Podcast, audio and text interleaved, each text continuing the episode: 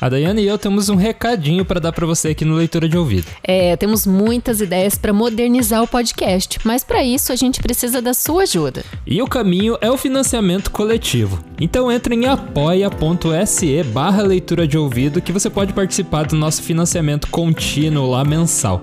Assim você vai apoiar muito a literatura e o nosso trabalho que a gente ama fazer. E tem também algumas recompensas para quem estiver com a gente mensalmente neste apoio. É, a leitura de ouvido é feito por nós dois apenas, né? Então é um trabalho muito árduo que a gente coloca muito tempo e dedicação em cima. E com seu apoio a gente vai poder continuar e ainda melhorar o nosso podcast.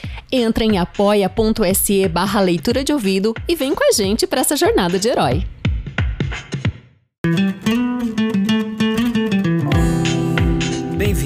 À Leitura de Ouvido, o podcast que transforma linhas em ondas sonoras. O podcast é produzido por mim, Lucas Piaseski, e também produzido e narrado por Diana Basquim. O conto de hoje é A Colcha de Retalhos, de um dos maiores escritores infanto-juvenis brasileiros, Monteiro Lobato. A história fala sobre o relacionamento de uma garotinha de 14 anos com sua avó, nos fazendo questionar o papel do idoso na sociedade. Então, se você tem 14 anos, ou se algum dia já teve 14 anos, você vai gostar dessa história. E também, se você tem mais de 60 anos, ou pretende um dia ter mais de 60 anos, você também vai gostar dessa história. Eu acho que o que eu tô querendo dizer é: se você é um ser humano, você vai adorar esse conto. Boa leitura. A Colcha de Retalhos, de Monteiro Lobato. Opa! Cavalgo e parto. Por estes dias de março, a natureza acorda tarde. Passa as manhãs embrulhada num roupão de neblina, e é com espreguiçamentos de mulher vadia que despe os véus da serração para o banho de sol. A névoa esmaia o relevo da paisagem, desbota-lhe as cores. Tudo parece coado através de um cristal despolido. Vejo a orla de capim tufada como debrum pelo fio dos barrancos. Vejo o roxo terra da estrada esmaecer logo adiante. E nada mais vejo senão, a espaços, o vulto gotejante de alguns angiqueiros marginais. Agora, uma porteira. Ali, a encruzilhada do labrego. Tomo a destra em direitura ao sítio de José Alvorada. Este barba rala mora-me a jeito de empreitar um roçado no capoeirão do Bilu, nata de terra que pelas bocas do caeté legítimo, de unha de vaca e da caquera, está a pedir foice e covas de milho. Não é difícil a puxada. Com 50 braças de carreador, boto a roça no caminho. Três alqueires, só no bom, talvez quatro. A 90 por 1, 9 vezes 4, 36. 360 alqueires de 8 mãos.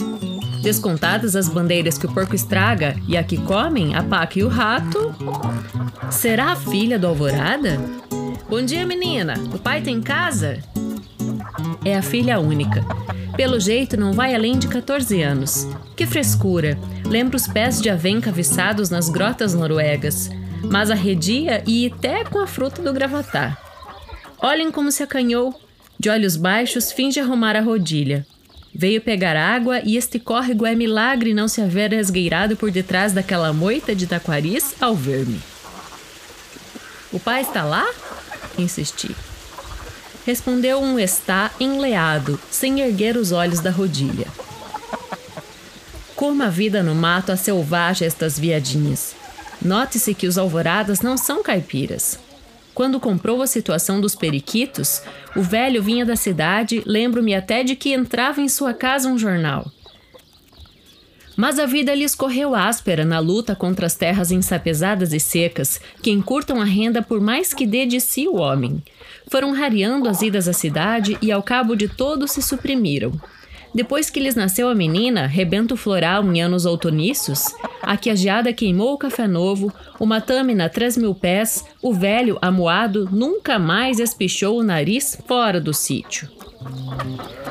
Se o marido deu assim um urumbeva, a mulher, essa enraizou de peão para o resto da vida. Costumava dizer: mulher na roça vai à vila três vezes, uma a batizar, outra a casar, terceira a enterrar. Com tais casmurrices na cabeça dos velhos, era natural que a pobrezinha da Pingo d'Água, tinha esse apelido a Maria das Dores, se tolhesse na desenvoltura ao extremo de ganhar medo às gentes. Fora uma vez a vila com 20 dias a batizar, e já lá ia nos 14 anos sem nunca mais ter se arredado dali. Ler? Escrever? Pataquadas, falta de serviço, dizia a mãe. Que lhe valeu a ela ler e escrever, que nem uma professora, se desde que casou nunca mais teve jeito de abrir um livro? Na roça? Como na roça? Deixei a menina às voltas com a rodilha e embreiei-me por um atalho conducente à morada. Que descalabro! Da casa velha aluíra uma ala, e o restante, além da colmeeira selada, tinha o oitão fora do prumo. O velho pomar, roído de formiga, morrera de inanição. Na ânsia de sobreviver, três ou quatro laranjeiras macilentas, furadas de broca e sopeçando o polvo retrançado da erva de passarinho, ainda brolhavam rebentos cheios de compridos acúlios. Fora disso, mamoeiros, a silvestre goiaba e araçás, promiscuamente com o mato invasor que só respeitava o terreirinho batido, fronteiriço à casa tapera quase, e enluradas nela, e o que mais é triste, almas humanas em tapera. Bati palmas. Ó de casa! Apareceu a mulher. Está seu Zé?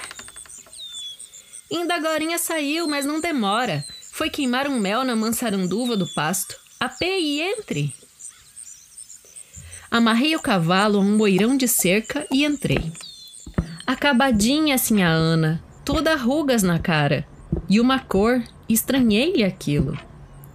Doença, gemeu. Estou no fim. Estômago, fígado, uma dor aqui no peito que responde na cacunda. Casa velha é o que é. Metade é cisma, disse-lhe para consolo. Eu é que sei. Retrucou-me suspirando. Entre mentes, surgiu na cozinha uma velhota bem apessoada, no cerne, rija e tesa, que saudou e. Está espantado do jeito da Nhana? Essa gente de agora não presta para nada. Olhe, eu com 70 no lombo não me troco por ela. Criei minha neta e ainda lavo, cozinho e cozo. Admira-se? Cozo sim. Mecê a gabola porque nunca padeceu doença nem dor de dente. Mas eu? Pobre de mim, só admiro ainda estar fora da cova. Aí vem Zé. Chegava a alvorada. Ao ver-me, abriu a cara. Ora, viva quem se lembra dos pobres! Não pego na sua mão porque estou assim. É só melado. Bonito, hein? Estava difícil, num oco muito alto e sem jeito, mas sempre tirei. Não é jiti, não, é mel de pau. Depôs num mocho a cuia dos favos e se foi à janela, lavar as mãos à caneca d'água que a mulher despejava. Pôs os olhos no meu cavalo. Hoje veio no Picasso, bom bicho. Eu sempre digo, animais aqui no redor, só este Picasso e a Ruana do Isé de Lima. O mais é a guada de moenda. Neste momento entrou a menina de pote à cabeça. Ao vê-la, o pai apontou para a cuia de mel. Está aí, filha, o doce da aposta. Perdi, paguei. Que aposta? Haha, brincadeira. A gente cá na roça, quando não tem serviço, com qualquer coisa se diverte. Vinha passando um bando de maritacas. Eu disse à toa: são mais de dez.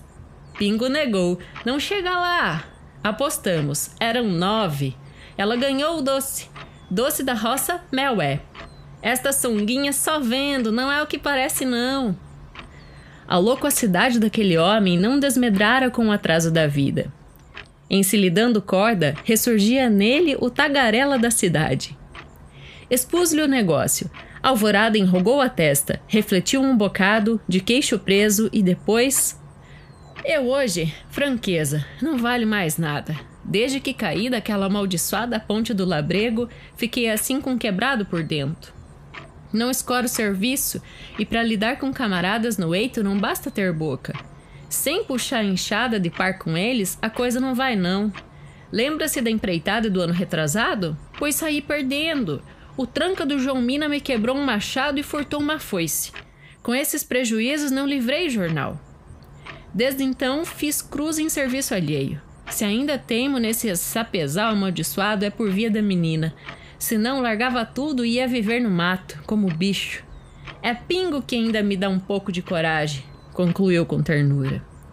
A velhinha sentara-se à luz da janela e, abrindo uma caixeta, pusera-se a coser, de óculos na ponta do nariz.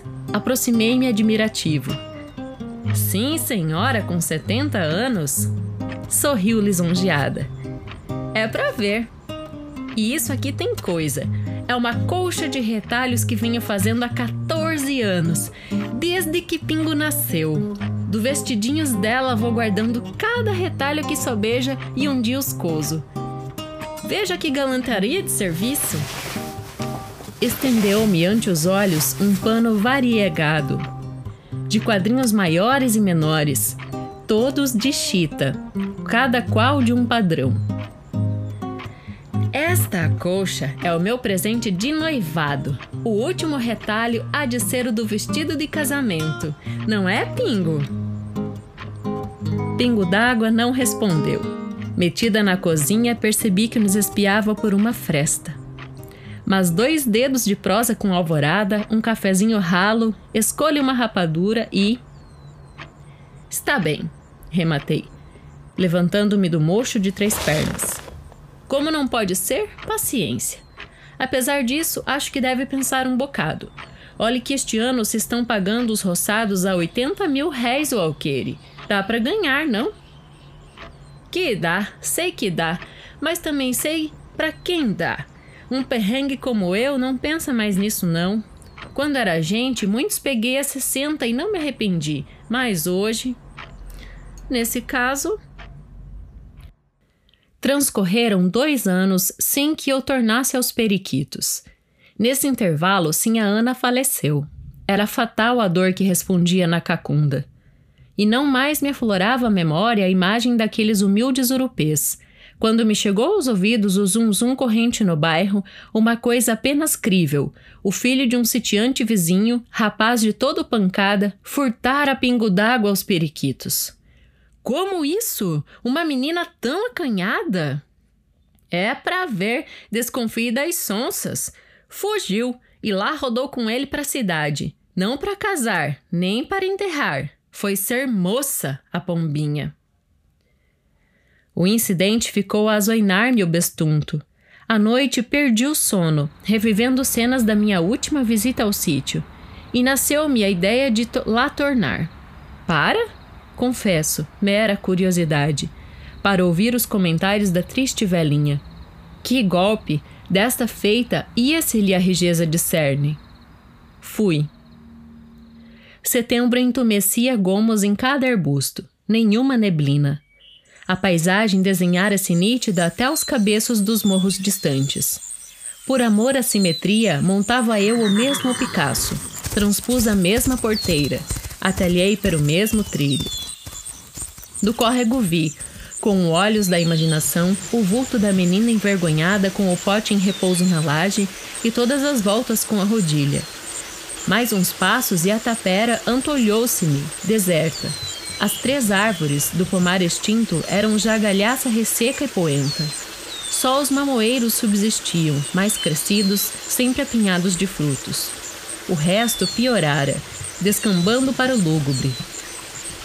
Ruíra o oitão, e o terreirinho pentalgara-se de moitas guanchuma, cordão de frade e joás. Ô de casa! gritei. Silêncio. Três vezes repetiu o apelo. Por fim, surgiu dos fundos uma sombra acurvada e trêmula. Bom dia, Nha Joaquina. Está seu Zé? Não me reconheceu a velhinha. Zé fora à vila vender a sitioca para mudar de terra. Fez-me entrar, logo que me dei a conhecer pedindo escusas da má vista. Tem coragem de estar aqui sozinha? Eu? Sozinha estou em toda parte. Morreu-me tudo. A filha, a neta. Sente-se. murmurou apontando para o mocho de dois anos atrás. Sentei-me com um nó na garganta. Não sabia o que dizer. Por fim, o que a vida, minha Joaquina? Parece que foi ontem que estive aqui. Apesar das doenças, iam vivendo felizes. Hoje. A velha limpou no canhão da manga uma lágrima. Viver 72 anos para acabar assim. Felizmente a morte não tarda. Já sinto cá dentro. Confrangia meu coração aquele ermo onde tudo era passado: a terra, as laranjeiras, a casa, as vidas. Salvo, trêmulo espectro sobrevivente como a alma da tapera, a triste velhinha encarnecida, cujos olhos poucas lágrimas estilavam, tanta chorara. Que mais agora? murmurou pausadamente, em voz de quem já não é deste mundo. Até a desgraça eu não queria morrer. Velha e inútil, ainda gostava do mundo. Morreu minha filha, mas restava a neta, que era duas vezes filha e o meu consolo. Desencaminharam a pobrezinha. Agora, o que mais? Só peço a Deus que me retire, logo e logo. Relancei um olhar pela sala vazia. A caixeta de costura ainda estava sobre a arca do lugar de sempre. Meus olhos pousaram ali, marasmados. A velha adivinhou meu pensamento e, levantando-se, tomou-a nas mãos mal firmes, abriu-a. Tirou de dentro a colcha inacabada. Contemplou-a longamente. Depois, com tremuras na voz, 16 anos e não pude acabar a colcha. Ninguém imagina o que é para mim esta prenda. Cada retalho tem sua história e me lembra um vestidinho de pingo d'água. Aqui leio a vidinha dela desde que nasceu. Este, olhe, foi da primeira camiseta que vestiu, tão galantinha. Estou a vê-la no meu braço tentando pegar os óculos com a mãozinha gorda. Este azul de listras lembra um vestido que a madrinha lhe deu aos três anos. Ela já andava pela casa inteira armando reinações, perseguindo o Romão, que um dia, por sinal, lhe meteu as unhas no rostinho. Chamava-me Oquina. Este vermelho de rosinhas foi quando completou os cinco anos. Estava com ele por ocasião do tombo na pedra do córrego, de onde lhe veio aquela marquinha no queixo, não reparou? Este cá, ó, de xadrezinho, foi pelos sete anos e eu mesmo o fiz. E o fiz de saia comprida e paletó de quartinho. Ficou tão engraçada, feita uma mulherzinha. Pingo d'Água já sabia temperar um virado quando usou este aqui, de argolinhas roxas em fundo branco. Digo isso porque foi com ele quem tornou uma panela e queimou as mãos. Esse cor de batata foi quando tinha 10 anos e caiu com sarampo, muito malzinha. Os dias e as noites que passei ao pé dela a contar histórias. Como gostava da gata borralheira. A velha enxugou na colcha uma lágrima perdida e calou-se. E este? Perguntei para avivá-la, apontando um retalho amarelo. Pausou um bocado a triste vó, em contemplação depois, este é novo. Já tinha 15 anos quando vestiu pela primeira vez num mutirão do labrego. Não gosto dele. Parece que a desgraça começa aqui. Ficou um vestido muito assentadinho no corpo e galante, mas pelas minhas contas foi o culpado do labreguinho engraçar-se da coitada. Hoje sei disso, naquele tempo de nada suspeitava. Este, disse-lhe eu, fingindo recordar-me, é o que ela vestia quando cá estive.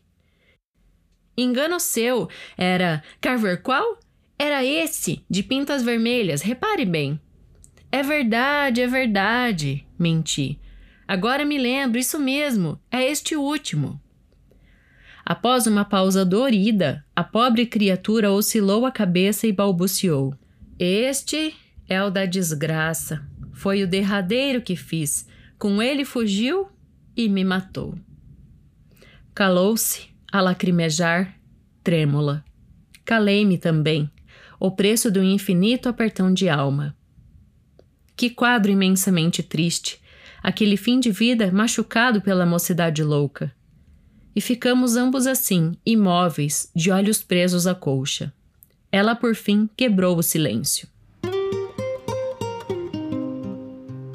Ia ser o meu presente de noivado. Deus não quis.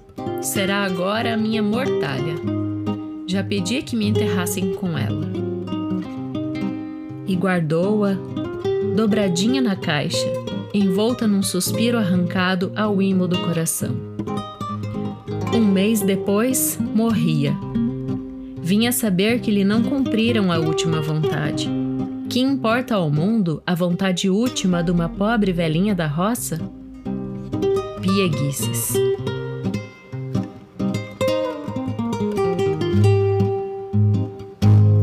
Chegamos ao fim da leitura de ouvido. Obrigado por nos acompanhar até agora e esperamos que você tenha gostado.